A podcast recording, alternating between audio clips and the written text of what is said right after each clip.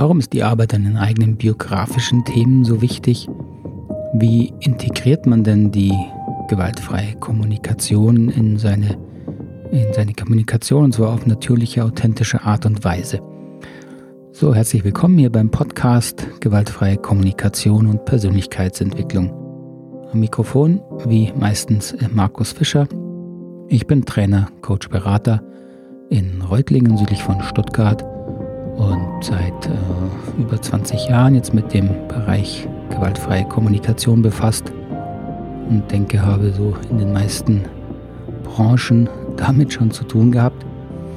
Und das ist natürlich auch eine spannende Erfahrung zu sehen, wie äh, fundamental, ja radikal die gewaltfreie Kommunikation an das Thema äh, Kommunikation, auch an Konflikte herangeht und wie universell sie deswegen einsetzbar ist, auch über Branchengrenzen hinweg.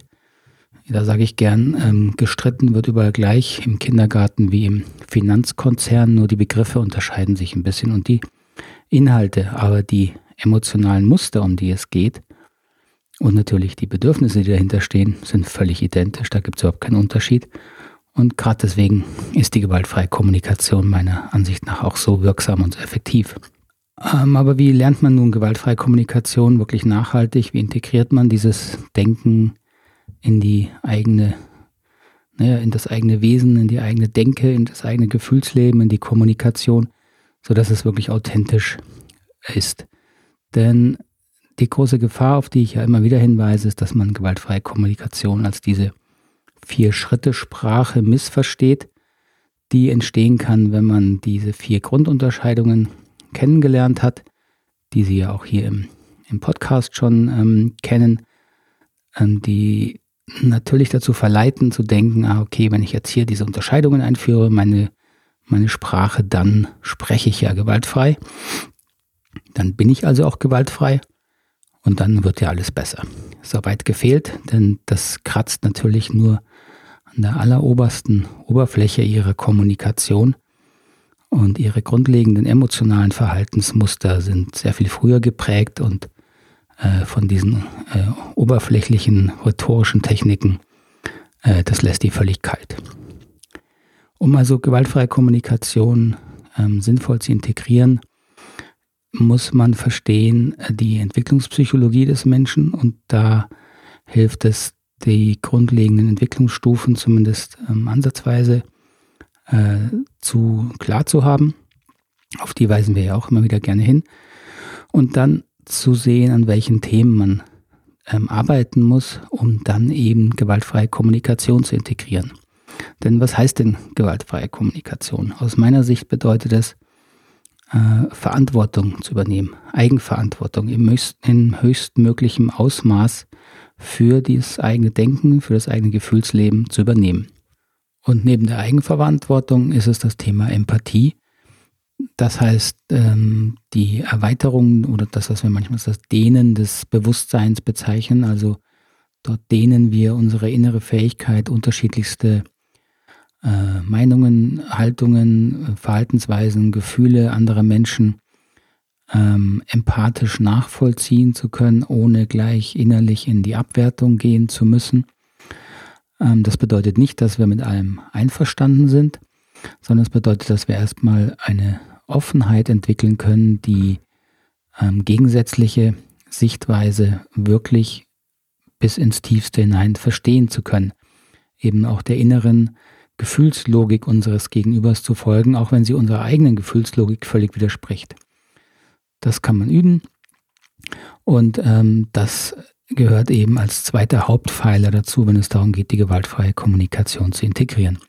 So, was hat das nun alles mit unserer eigenen Biografie zu tun? Also im Wesentlichen kann man sagen, dass beide Themen, also Eigenverantwortung und Empathie, sind im Grunde ganz natürliche ähm, Eigenschaften, Verhaltensweisen, Haltungen, die wir als Erwachsene entwickeln. Das äh, zeigen wir in den allermeisten Bereichen unseres Lebens. Und es gibt bestimmte Themen, wo wir eben da rausfallen, wo wir das nicht mehr schaffen. Sei es, dass wir innerlich ähm, gesteuert werden, ähm, nicht mehr bewusst wirklich entscheiden können, ähm, durch innere Gefühlsprozesse, die wir eben dann auch gar nicht klar bekommen. Das heißt, da geht uns dann ein Stück weit unsere Eigenverantwortung auch verloren. Oder sei es, dass wir merken, dass wenn wir anderen Menschen zuhören, äh, es uns ganz, ganz schwer fällt, ihre Haltung erstmal offen stehen zu lassen, äh, dass wir aus dem, aus der inneren Empathie, aus der inneren Verbindung, die wir ganz natürlich eigentlich zu Menschen haben, dann sogenannt herausfallen. Äh, und dann landen wir eben da, dass wir merken, wir bewerten, wir kommen in eine Abwertung unseres Gegenübers. Ähm, das ist im Prinzip nicht schlimm, das äh, passiert dauernd, das gehört auch dazu. Aber die Schwierigkeit ist, wenn wir dessen nicht bewusst werden und dann damit umgehen können. Dann kommen wir natürlich ganz schnell in schwierige, schwierige Gesprächssituationen, weil wir uns dann verhaken, weil es zu Konflikten, Missverständnissen kommt. Also die, die Hauptintention unserer Arbeit ist, dass wir bewusst machen, in welchen Situationen wir eben aus diesen beiden natürlich vorhandenen Haltungen der Eigenverantwortung und der Empathie herausfallen. Und dieses Herausfallen hat aus meiner Erfahrung eben vor allem mit biografischen Erfahrungen zu tun. Warum ist das so?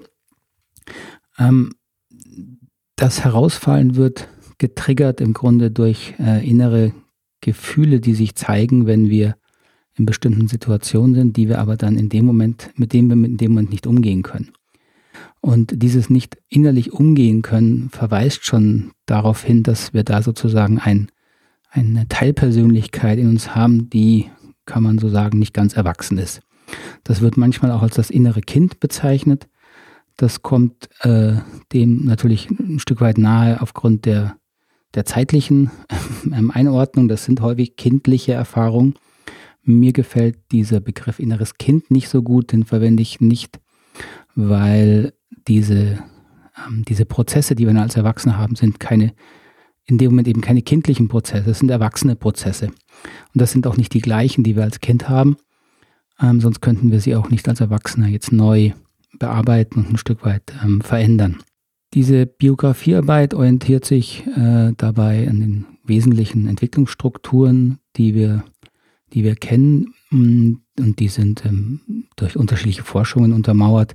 Da kann man jetzt sehr verschiedene äh, Entwicklungsstufen, Entwicklungsphasen dafür hernehmen. Wir orientieren uns häufig an einem vereinfachten Modell, das von Professor Graves äh, entwickelt wurde, das unter dem Namen Spiral Dynamics popularisiert wurde, ähm, das im Wesentlichen sechs Entwicklungsstufen umfasst. Ähm, die allererste, die sogenannte magische oder intuitive Phase, wenn wir also noch gar kein Ich-Bewusstsein entwickelt haben. Dann die ich-bewusste Phase, wo das Ego entsteht, deswegen heißt das auch die egozentrische Phase. Danach kommen wir in eine konformistische Phase. Wir lernen, dass wir eben, äh, wir sind soziale Wesen und dieses Soziale, dieses Bedürfnis nach Zugehörigkeit, das meldet sich dann eben sehr stark. Wir suchen Gruppenzugehörigkeit, erstmal natürlich zur Familie. Wir kooperieren mit den Eltern, um da eine Zugehörigkeit zu erfahren. Und wenn wir uns da sicher fühlen, dann weiten wir unsere Welt aus und dann kommen Freunde hinzu. Und die Freunde sind eben dann die konformistische Welt, nach deren Regeln wir uns orientieren. Ähm, wenn die konformistische Phase äh, sich weiterentwickelt, kommen wir in die rationale Phase. Das ist die Phase, in der äh, Jugendliche dann anstrengend werden, weil sie anfangen, alle Regeln zu hinterfragen. Also die Pubertät ist eine klassische Ausprägung dieser rationalen Phase wo man eben anfängt, ähm, diese konformistischen Regeln und Normen, durch die man äh, geprägt wurde, zu untersuchen, äh, zu vergleichen mit anderen und dann merkt man, das machen andere ganz anders und so weitet man eben dann die, die innere Welt wieder aus und sieht, aha, da gibt es ja noch mehr und die Welt funktioniert eben nicht nur nach den bekannten konformistischen Regeln. Diese rationale empirische Phase ist, ähm, sag ich mal, die die wesentliche Stufe des Erwachsenwerdens. Hier kommt natürlich noch die Logik ins Spiel. Ja, man lernt logisch zu argumentieren, man lernt Empirie anzuerkennen, also die Tatsachen da draußen in der Welt, die wir dann eben auch empirisch untersuchen. Das ist im Grunde auch die, die Grundlage allen wissenschaftlichen Denkens und Arbeitens. Jetzt hat es hier geklingelt, sorry, das war mein Handy. Wenn die rationale Phase ähm, stabil vorhanden ist, entwickeln sich die meisten Erwachsenen in der, äh, in der modernen Welt äh, noch ein Stück weit hin drüber hinaus, weil wir merken, dass eben nicht alles im Leben rational ist. Also die, die Wiedereinführung der Gefühlswelt ist die, ein, ein, ein, ein Kennzeichen der nächsten Phase, die man häufig als pluralistische oder relativistische Phase bezeichnet. Ähm, in dieser Phase werden eben die, die vorhergehenden Phasen äh, sozusagen versucht zu integrieren. Mm, da wird vor allen Dingen auch die, der Mensch wieder als Ganzes gesehen. Das ist ein Stück weit ein Problem dieser rationalen Empirie-Phase, dass äh, nur Fakten zählen und der Mensch äh, kann eben nicht nur nach Fakten handeln. Gefühle sind etwas, was zwar eine eigene Logik hat, aber was sich nicht so ganz in die rationale Logik pressen lässt. Und auf dieser Ebene wird auch das äh, Thema dieser pluralistischen Weltsicht präsent. Das heißt, äh, in der modernen Welt kennen wir eben so viele verschiedene Weltsichten, Kulturen, Perspektiven und Sichtweisen und sehen, dass sie alle ihre Berechtigung äh, haben in dieser Welt. Und so entwickeln wir auch eine hohe Form von Toleranz anderen Weltanschauen und Kulturen gegenüber. Auch das ist eine Ausprägung dieser pluralistischen oder relativistischen Phase. Das sind so die wesentlichen Entwicklungsebenen, die man bei Erwachsenen in der modernen Welt festgestellt hat. Und in den letzten Jahrzehnten sieht man, dass sich ähm, durch diese äh, zunehmende Beschäftigung mit psychologischen Entwicklungsebenen der Mensch sich wirklich noch immer weiterentwickelt. Man sieht also, dass es da auch kein Ende gibt. Und so hat man eine weitere letzte Entwicklungsebene propagiert, die äh, jetzt noch nicht so ganz äh, sich wirklich zeigt, die man aber benennen kann. Die bezeichnet sich als die sogenannte integrale oder integrierende Phase. Und das ist im Grunde die Entwicklungsphase im, im Menschen, die sich zum ersten Mal äh, bewusst mit all den vorhergehenden Entwicklungsstufen beschäftigen kann und in jeder dieser Entwicklungsstufe äh, Licht- und Schattenseiten erkennt. Also wenn Sie sich so für diese Themen hier interessieren und sich da wiederfinden und sich da kritisch betrachten und reflektieren, dann können Sie sicher sein, dass Sie diese integrierende Entwicklungsebene zumindest äh, verstehen, auch wenn das nicht heißt, dass wir sie in jedem ähm, Zeitpunkt unseres Lebens wirklich ähm, präsent haben. Das würde ich von mir auch nicht behaupten, denn ähm, das würde bedeuten, dass ich äh, wirklich bewusst bin in fast jedem Moment über, über die jeweilige Entwicklungsphase, die sich gerade in bestimmten Situationen zeigt. Und das bin ich garantiert nicht. Äh, am allerwenigsten, wenn ich in irgendwelchen Konflikten stecke. Also das sind so die wesentlichen biografischen Entwicklungsphasen. Und was nun passiert auf diesen Entwicklungsphasen, dass jede dieser, dieser Ebenen, dieser Entwicklungsphasen ähm, hat eben eine bestimmte Qualität, die sie ausprägen muss, ja, eben egozentrisch, konformistisch, rational und so weiter. Und auf jeder dieser Phasen kann etwas schiefgehen. Das heißt, das, was sich da entwickeln will und muss, das kann sich gesund entwickeln, in einem gesunden Ausmaß, und es kann sich zu wenig oder zu viel entwickeln. Ähm, Beispiel egozentrische Ebene. Der, ein gesundes Ego zu entwickeln ist absolut zentral, damit wir überhaupt ähm, in Kommunikation, in Beziehung gehen können, damit wir überhaupt hier in dieser Welt handlungsfähig sind. Wir müssen eine innere äh, eine innere Meinung entwickeln, wir müssen merken, was wir wollen, was wir nicht wollen. Also ein starkes Ego ist notwendig. Wenn wir allerdings als Erwachsener auf dieser Ebene stecken bleiben, und das heißt, wenn wir als Kind nicht genug Raum bekommen haben, ein gesundes Ego zu entwickeln, weil es dauernd unterdrückt oder bestraft wurde, dann bleibt eben da ein Rest sozusagen. Wir können in der Sprache der GfK vielleicht sagen, ein hungriges Bedürfnis bleibt in uns, das sich dann ständig auch als Erwachsener versucht ähm, zu erfüllen, sich Nahrung im Außen zu holen. Und wenn es um das Thema Ego geht, dann versucht man eben das Ego zu stärken. Und als Erwachsener nennt man das dann eben egoistisch. Ja? Im Gegensatz zur Egozentrik im Kind, die gesund und normal ist, kann Egoismus im Erwachsenenalter zu viel werden und dann natürlich auch asoziale Formen annehmen. Genauso kann es auf der konformistischen ähm, Ebene zu einer Fehlentwicklung kommen. Ein gesunder Konformismus ist notwendig. Wir alle müssen Regeln und Normen lernen, mit denen wir äh, in einer sozialen Umgebung operieren können. Wir müssen, äh, wir dürfen nicht ständig unseren egozentrischen Impulsen folgen, Sonst wäre ein soziales Miteinander völlig unmöglich. Es wäre total anstrengend für alle. Äh, und wir könnten uns auf äh, ähm, niemand verlassen, weil wir nie genau wüssten, welche Regeln hält er jetzt ein. Wir wüssten selber auch nicht genau, wie habe ich mich denn hier zu verhalten, um wirklich okay zu sein, um zugehörig zu sein.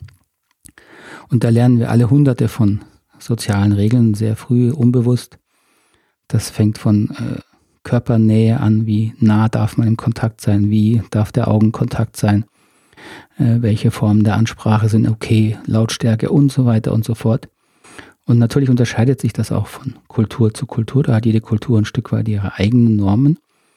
Aber jede Kultur hat eben ihre konformistischen Normen. So, das ist also notwendig für eine gesunde Entwicklung. Und auch hier kann es natürlich zu weit gehen. Wenn wir als Kind ähm, uns zu stark anpassen müssen, ähm, wenn wir Normen lernen, die beispielsweise auch zu speziell sind, die nur einer sehr speziellen Untergruppe äh, gelten und wir dann später feststellen, dass es im Rest der Gesellschaft ganz anders zugeht. Das gibt es ja manchmal auch bei religiösen oder Sektengruppierungen, äh, die dann sehr spezielle Normen entwickeln. Ähm, dann wird eben da die konformistische Entwicklung zu, äh, zu weit getrieben oder der Konformismus wird dann zu eng für die individuelle Entwicklung.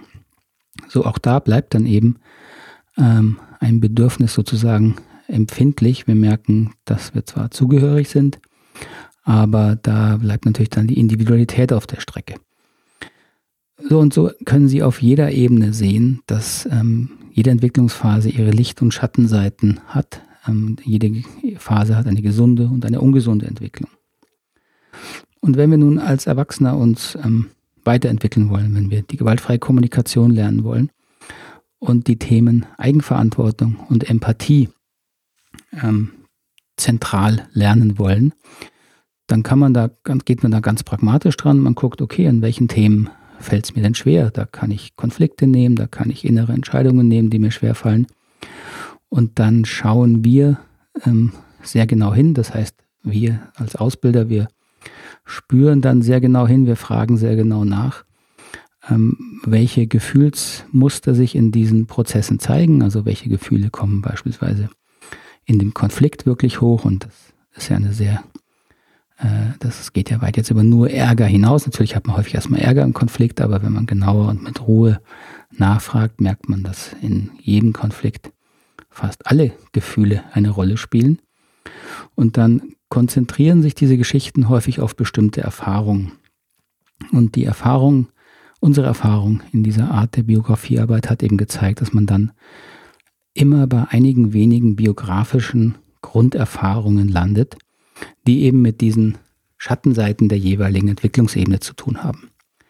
Also beispielsweise, wenn äh, eine Führungskraft es schwerfällt, Nein zu sagen, dann fällt es nicht schwer zu vermuten, dass da in der konformistischen Phase äh, etwas übertrieben wurde. Das heißt, dass ähm, das Nein in der Kindheit nicht akzeptiert wurde, sondern entweder bestraft wurde oder wegdiskutiert wurde. Und so entwickelt sich im Kind die Überzeugung, Nein sagen ist gefährlich für meine Zugehörigkeit. Und dieses innere Verhalten setzt sich dann unbewusst bis ins Erwachsenenalter durch und führt eben dazu, dass man dann auch als, wenn man jetzt Führungskraft ist, beispielsweise und häufig Nein sagen muss zu Wünschen und Forderungen der Mitarbeiter oder auch von seinem Chef, dass man das einfach nicht kann. Oder dass es sehr viel Energie fordert. Das ist dann sehr anstrengend und das ist natürlich auf Dauer, kostet das zu viel Kraft. Und das sind dann so Themen, mit denen Leute auch in die Beratung kommen oder mit denen sie dann in Ausbildungen ähm, sich auseinandersetzen. So, nachdem wir nun das ähm, Arbeitsfeld sozusagen eingegrenzt haben, um das es geht, wenn wir äh, uns weiterentwickeln wollen im Sinne der Eigenverantwortung und Empathie, ist, bleibt natürlich die Frage, ja, wie geht das jetzt vonstatten? Was passiert wirklich? Was, ähm, was muss man dann tun, um diese ähm, Entwicklungslücken ähm, weiterzuentwickeln? Wir bezeichnen diese Entwicklungslücken meistens als Empathielücken.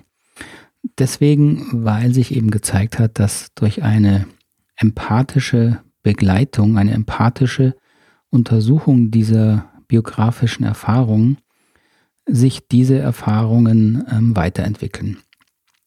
Was dabei genau passiert, ist im Grunde auch wirklich mysteriös, würde ich auch nicht behaupten, dass ich das in jeder äh, Nuance und Einzelheit wirklich verstehe.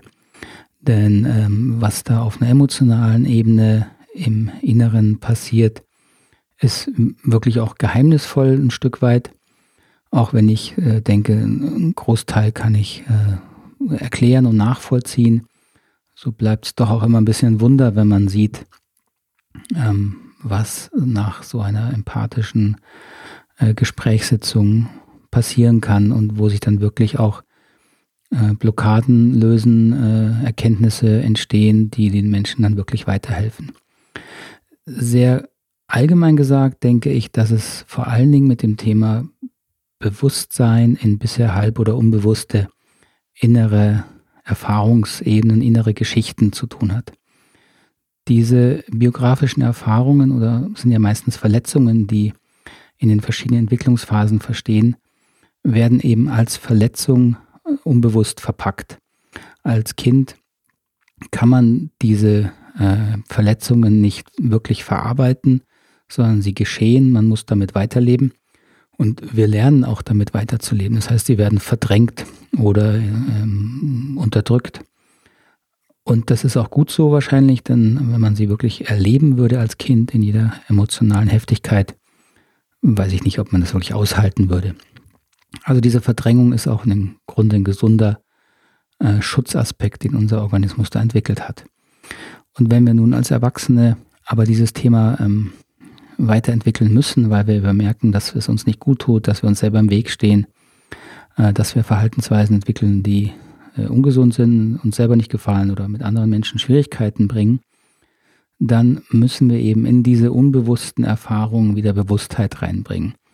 Und das bedeutet dann wirklich ähm, ein bewusstes Nacherleben der kindlichen äh, Erfahrungen. Ist natürlich die Frage, inwieweit reicht da wirklich die Erinnerung?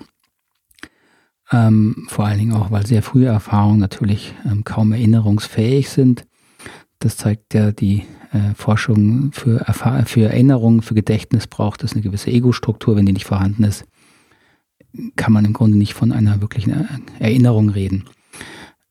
Ich kann nur sagen aus meiner Erfahrung mit der Arbeit mit Klienten, dass durch den Zugang über Gefühle sehr viele und auch sehr frühe Erfahrungen durchaus zumindest gefühlt zugänglich gemacht werden. Und es ja im Wesentlichen wichtig ist, dass wir eine innere, stimmige, ähm, eigene Geschichte dazu finden, mit der wir diese innere Erfahrung verbinden, die Sinn macht, so dass wir sie in unsere eigene Biografie eben stimmig integrieren können. Ähm, und sobald wir es schaffen, eine auch schwierige und sehr schmerzhafte Erfahrung wirklich nochmal gefühlsmäßig nachzuerleben und eine innere stimmige Geschichte dazu, ähm, dafür zu finden, dann passiert eben das, was wir als transformative Entwicklung erleben, dass wir es eben dann auch in Zukunft schaffen, mit ähnlichen Gefühlsmustern die aus dieser alten Erfahrung kommen, anders umgehen können. Und dieses andere Umgehen hat eben damit zu tun, dass sobald ähm, wir diese alten Erfahrungen immer wieder bewusst anschauen, entsteht wie eine innere Distanz zu diesen Erfahrungen. Wir erleben sie etwas, das wir eben erlebt haben, was in der Vergangenheit liegt. Wir können es betrachten. Wir können dazu eine gewisse innere Distanz, eine innere Entfernung einnehmen in unserem Bewusstsein. Wir können sie betrachten. Das heißt, es passiert dann so etwas wie wir haben diese Erfahrung und nicht die Erfahrung hat uns. Ähm, und das ist ja das, ähm, was passiert, wenn wir mit Gefühlen nicht ähm, umgehen können, wenn Gefühle uns haben, statt wir Gefühle haben, dass wir eben von diesen Gefühlen komplett gesteuert werden. Eben genau so, wie wir als Kind von diesen Gefühlen komplett gesteuert wurden. Und die Erfahrung zeigt, dass wenn wir als Erwachsener diese Themen, die wir eben auch als Empathielücken bezeichnen, in einer guten Begleitung eben mit Empathie versorgen. Und Empathie ist eben hier gleichbedeutend mit Bewusstsein auf den Bereichen von Erinnerungen, Erfahrungen und vor allen Dingen auch auf den Gefühlen, die darin stecken. Dann können wir lernen, diese Erfahrung innerlich wieder zu integrieren. Und dann kann man auch sagen, dass sozusagen diese alten Verletzungen ein Stück weit heilen können, ähm, ein Stück weit ähm, sich verändern in der inneren Erfahrung. Sie werden meistens weniger ähm, drängend. Man hat dann den Eindruck, sie haben eben einen nicht mehr so in der Gewalt, wie man das vorher kannte. Dieser Prozess ist jetzt kein Prozess, der von heute auf morgen passiert. Das kann man auch nicht erwarten, denn diese, ähm, diese inneren äh, Entwicklungsmuster, diese Gefühlsmuster sind über Jahre, Jahrzehnte stabil geblieben und die haben ja auch ihren guten Sinn. Denn die sind ja entstanden, weil sie eine Anpassungsleistung des Kindes waren. Das hat eben meistens dazu gedient, die, die Zugehörigkeit zu den Eltern oder zu anderen nahen Bezugspersonen sicherzustellen. Und das gibt natürlich unser Organismus nicht mal eben auf, nur weil wir jetzt einmal in einer Empathiesitzung da hingucken. Das heißt, es braucht dann schon ein gewisses kontinuierliches Dranbleiben an diesen inneren Erlebnissen, um sie bewusst zu durcharbeiten. Aber wenn man das macht, so hat die Erfahrung zumindest bestätigt, dann kann sich da vieles weiterentwickeln und wir lernen dann durchaus auch die Lichtseiten dieser durchaus auch schmerzlichen Erfahrungen ähm, erkennen. Denn ich glaube, egal welche Erfahrung, diese auch sehr schwierigen, teils auch dramatischen Erfahrungen, das sind schlimme Erfahrungen, die man niemandem wünscht. Und gleichzeitig, wenn Menschen sie in einer guten Weise betrachten können, durcharbeiten können, anerkennen können, entdecken sie meistens auch etwas wie einen, einen inneren, wahren Schatz, einen Kern, ähm, wo sie etwas lernen, was andere Menschen vielleicht nicht gelernt haben. Das heißt, da ist schon auch ein Wachstumspotenzial drin. Ähm, das will ich jetzt nicht verniedlicht sagen. Ich will diese traumatischen und schwierigen Erfahrungen überhaupt nicht kleinreden. Aber ich denke eben, dass in auch diesen schwierigen Erfahrungen durchaus ein, eine Erkenntnis liegt, die man daraus ziehen kann und die einen doch auch weiter und, und stärker im weiteren Leben machen kann. Gut, so viel zum Thema biografisches Arbeiten an den Entwicklungslücken. Das ist ein sehr komplexes Thema. Ich hoffe, das war halbwegs nachvollziehbar jetzt in der Kürze der Zeit. Ähm, bitte stellen Sie gern Fragen, Kommentare, kritische Fragen, Hinterfragen dieses Themas. Das ist äh, ein spannendes Thema. Das ist auch kein Thema, wo ich sagen würde, da äh, hat irgendjemand den Weisheit letzten Schluss schon gefunden, sondern das ist immer auch ein Forschen und Weiterentwickeln. Und so bleibt das ja auch spannend. Also freue ich mich über Rückmeldungen und Kommentare. Wie immer finden Sie alle äh, Links dazu in den Show Notes, sodass Sie mir schreiben können oder eine Sprachnachricht hinterlassen. Und dann bedanke ich mich für die jetzt schon länger an der Aufmerksamkeit. Hier ist eine bisschen längere Episode geworden. Ich wünsche Ihnen alles Gute und wir hören uns dann beim nächsten Podcast wieder. Bis dahin, tschüss.